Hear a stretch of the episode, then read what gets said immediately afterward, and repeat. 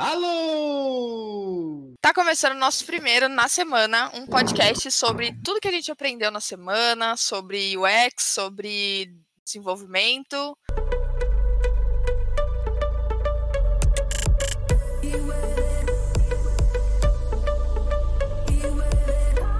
Sou a Bia, eu sou Product Designer e eu tô aqui com. Abílio, desenvolvedor mobile. Exurdo, desenvolvedor mobile também. Léo Santander, aqui o pessoal me chama de Leozinho. E... Por quê? Porque tem uma justificativa. Ah, é porque eu sou grande, né? Eu tenho, eu tenho atualmente 1,64 de altura, então. É por isso, né? Eu devia ser a Biazinha, então, né, Léo? É, é, é que não tem outra Bia também. Aqui, super lógico, tem é. um monte de, de Léo, então. Acontece. Eu sou ex-desenvolvedor mobile, saí dessa vida. Saiu, parou de fazer programa? Parei de fazer. É, na verdade ainda faço, né? Ainda faço os programinha, mas não é mais o mesmo Tô brincando. Brincadeira. mas é isso. E aí. E agora você tá trabalhando com o quê? Agora eu sou. tô trabalhando com a parte de é, growth, mas não é o growth em hacker nem o growth em marketing, é o growth em, é, voltado para desenvolvimento. A gente uh, identifica pontos críticos no, no, de atrito assim no, no produto e a gente desenvolve soluções para que a gente consiga amenizar essa dor, esse ponto de atrito e entregar isso para o mercado. Top demais, fazendo a ponte aí entre negócio, suporte e desenvolvimento. Exatamente isso. Top. Bom, a nossa ideia aqui é a gente falar um pouco sobre nossa experiência na semana, nossos aprendizados, como se fosse uma review, né? Onde na metodologia ágil é, é uma cerimônia onde a gente revisa tudo que a gente fez e apresenta, né, o que a gente fez como resultado e valida também depois na retrospectiva, né, as coisas que a gente aprendeu. E essa é a ideia aqui, a gente compartilhar esses aprendizados com vocês. Exatamente. E, não, não, significa que a gente vai falar só de desenvolvimento, né? A gente vai falar de várias áreas aí, tanto pessoal como profissional.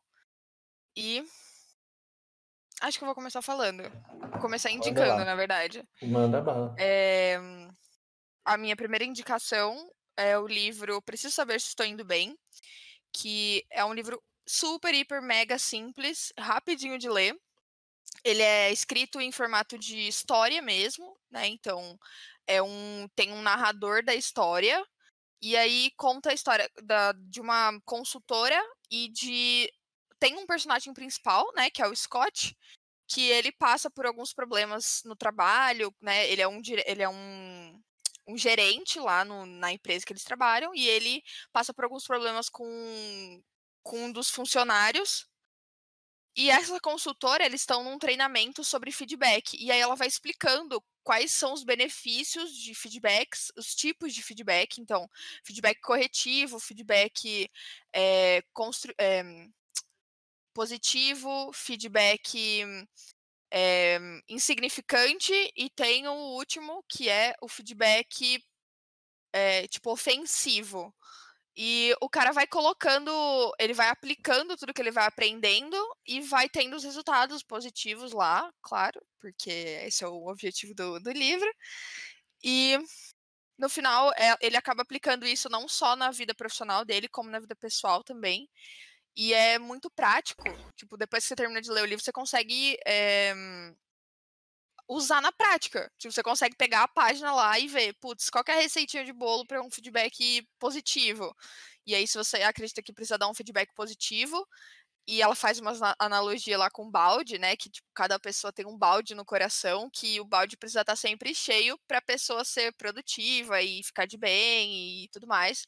E aí ela vai explicando que os baldes vão, vão recebendo furos que podem ser feitos por outras pessoas ou por você mesmo, e cada vez que alguém vem e enche com feedback, se tiver muito furo, o feedback não vai funcionar, não vai ser legal, então você tem que dar algum tipo de feedback, que no caso é o corretivo, para ir tampando esses furos e os seus feedbacks irem é, melhorando a pessoa e tudo mais.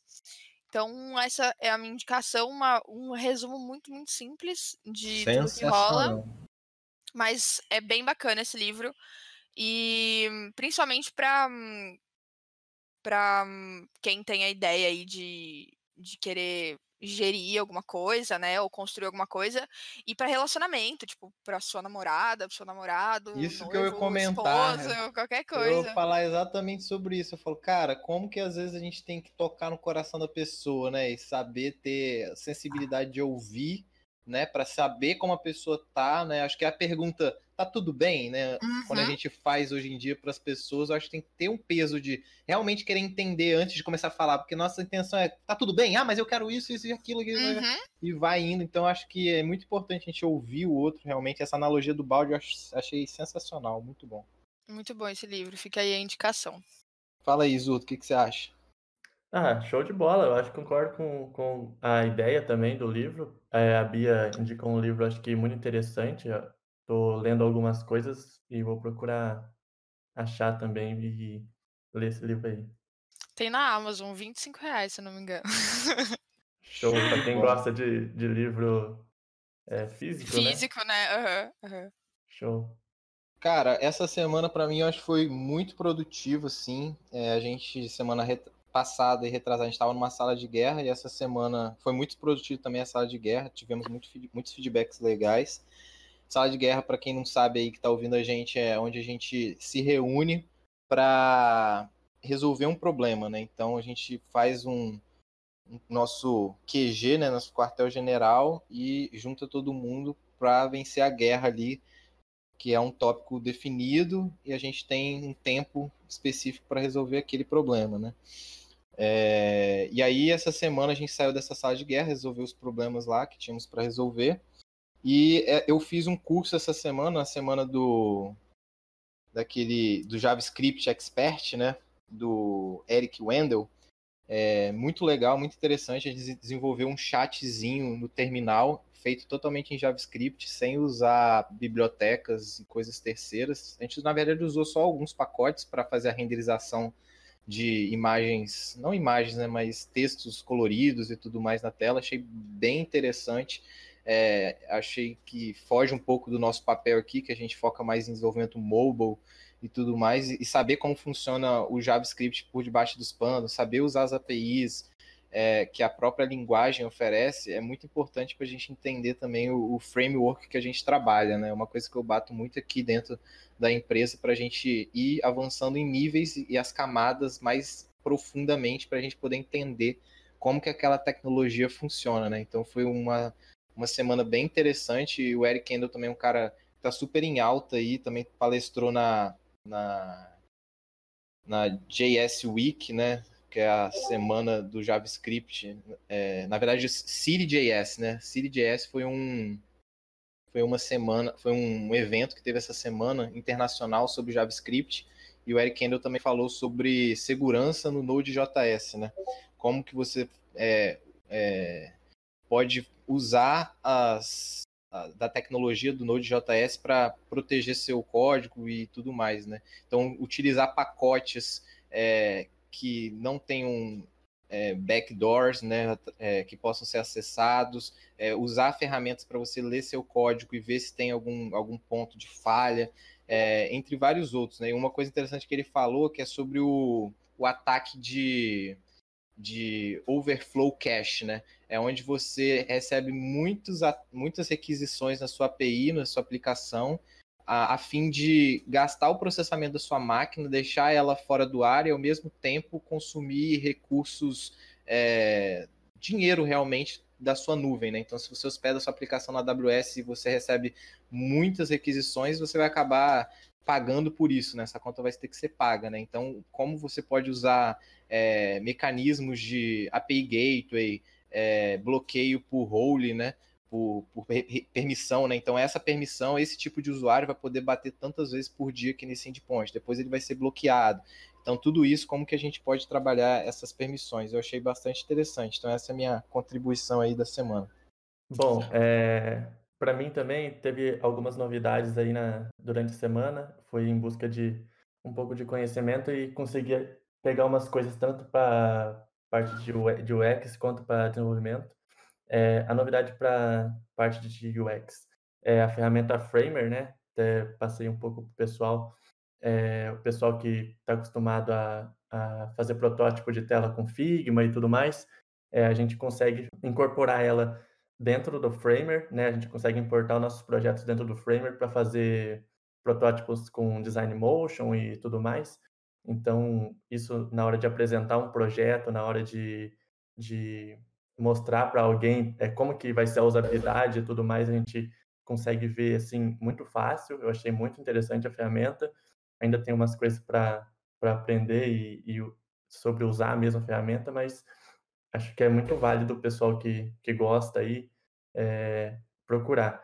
E sobre é muito mais fácil é, mostrar, tipo, para um stakeholder o protótipo animado, principalmente se for de um fluxo muito complexo, sim, né? Sim. Porque você bota ele para ver tela em Figma, às vezes fica muito... Muito estático, né? Você não mostra é... a usabilidade uso, em si, né? Exato, exato. Você mostra mais UI, né? Você tá vendo uma interface, tipo, ah, legal, esse botão vai ficar aqui, essa mensagem vai ser essa.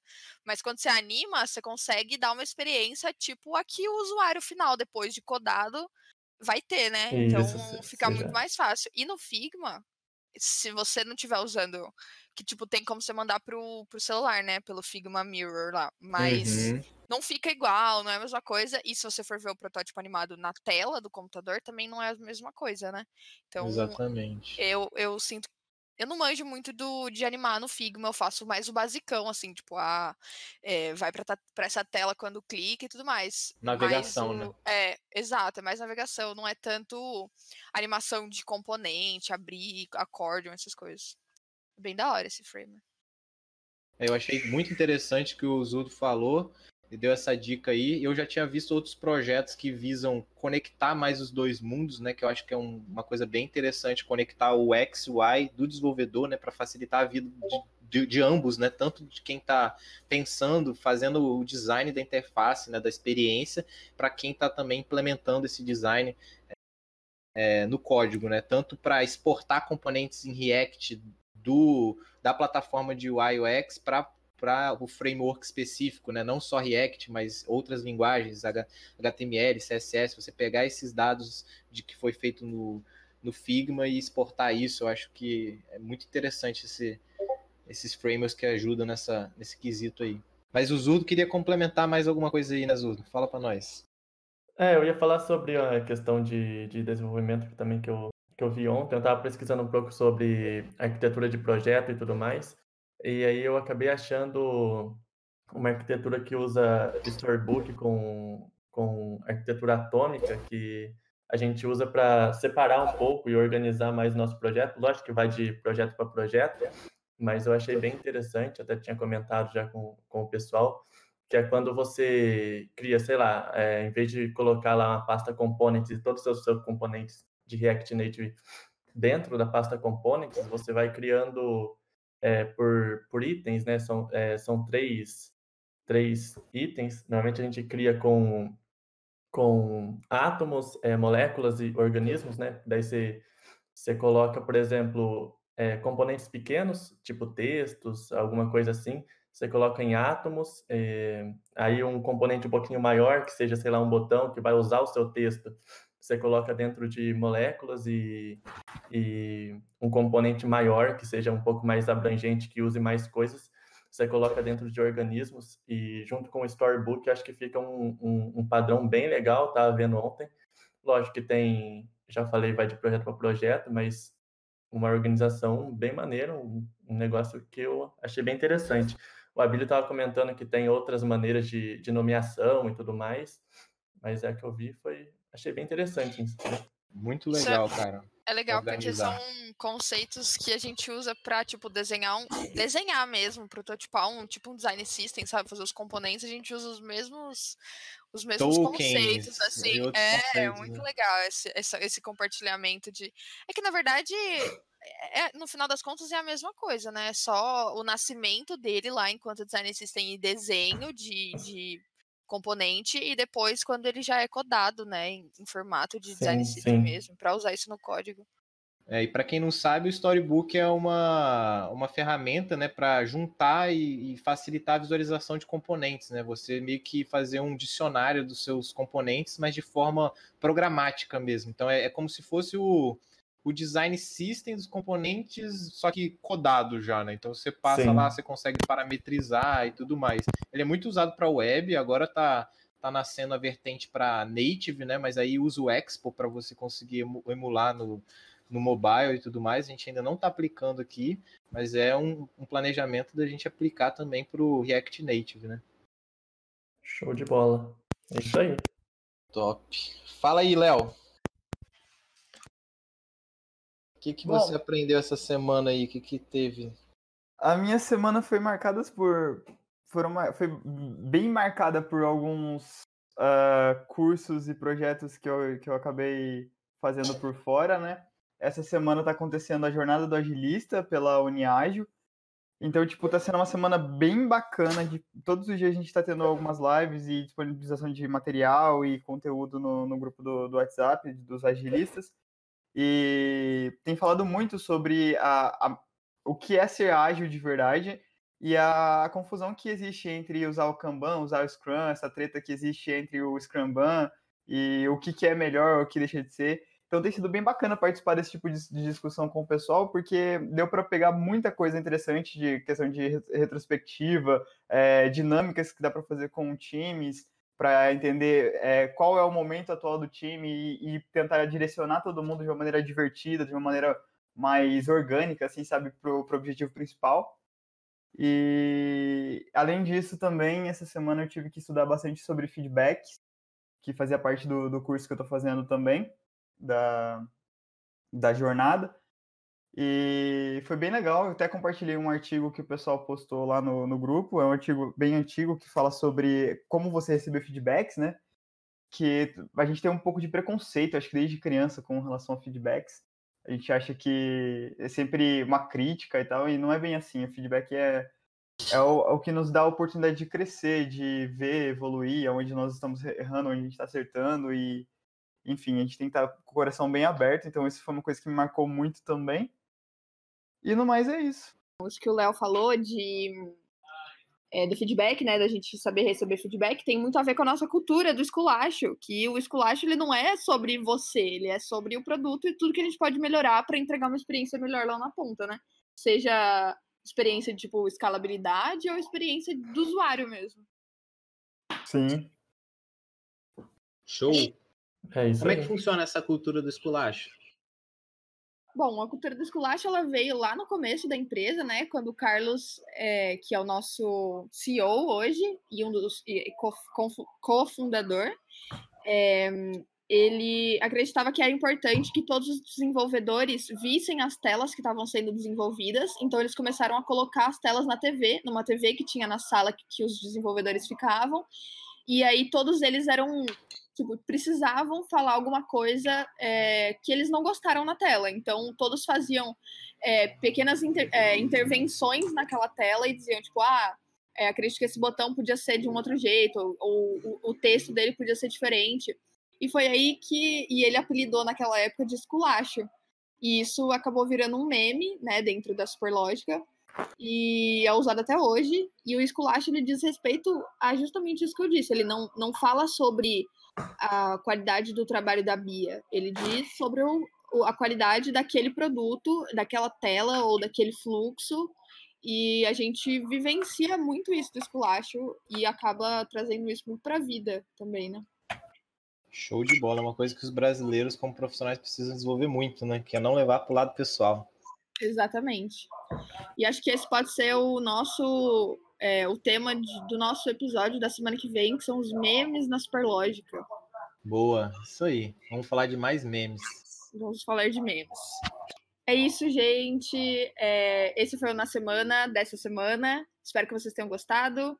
Acompanhe a gente, podcast semanal, para falar sobre tudo que aconteceu na nossa semana. E é, Tchau, obrigado! deixa seu, deixa seu, deixa seu esculacho sobre tudo que a gente falou aqui, deixa sua opinião. E é isso. Tchau, obrigado!